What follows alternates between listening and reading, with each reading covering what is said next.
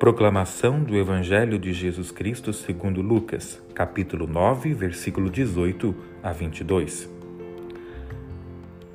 Aconteceu que Jesus estava rezando num lugar retirado e os discípulos estavam com ele. Então Jesus perguntou-lhes: Quem diz o povo que eu sou? Eles responderam: Uns dizem que és João Batista, outros que és Elias mas outros acham que és algum dos, dos antigos profetas que ressuscitou. Mas Jesus perguntou: E vós, quem dizeis que eu sou? Pedro respondeu: O Cristo de Deus. Mas Jesus proibiu-lhes severamente que contassem isso a alguém.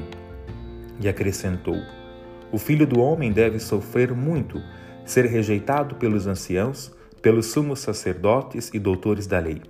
Deve ser morto e ressuscitar no terceiro dia. Palavra da salvação. Meus amados irmãos e irmãs, a palavra de Deus ela é viva e eficaz.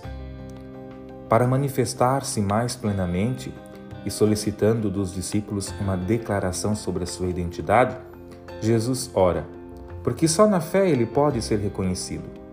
É grande a profissão de fé por Pedro, mas por enquanto seria incompreensível, porque Cristo é o Messias sofredor, o servo de Javé. Sequer Pedro compreende a fundo aquilo que reconheceu, mas sua profissão de fé é importante. E Jesus rezará para que ele possa confirmar seus irmãos. Temos sempre necessidade de ser confirmados na fé por Pedro, em seu magistério duradouro. Muitíssimas vezes nos esquecemos de que Jesus é o Messias sofredor, o qual nos pede que tomemos parte em sua paixão e morte, e depois em sua gloriosa ressurreição. Palavra viva com Padre Fernando Lourenço.